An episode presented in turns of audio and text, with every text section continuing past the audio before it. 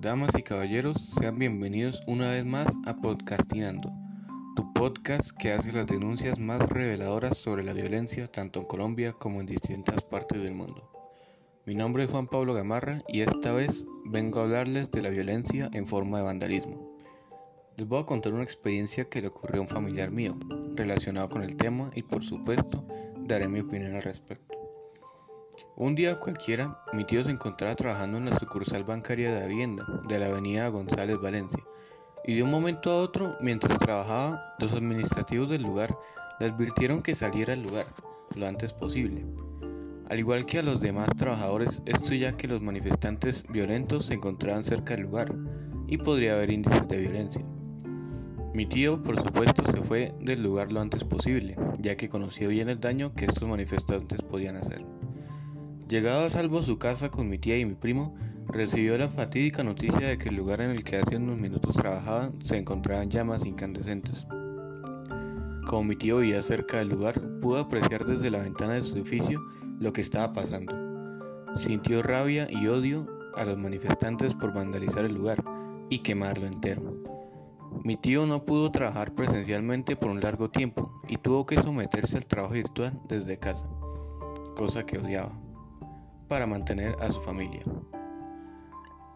En mi debida opinión, estas personas que realizaron el incendio al Banco de la Vivienda fueron inducidas por un mal externo a cometer estos actos de vandalismo. No fue un simple capricho del vandalismo que el banco se incendiara, sino que fue planeado por los vándalos por un tipo de venganza o tipo de odio hacia la compañía bancaria.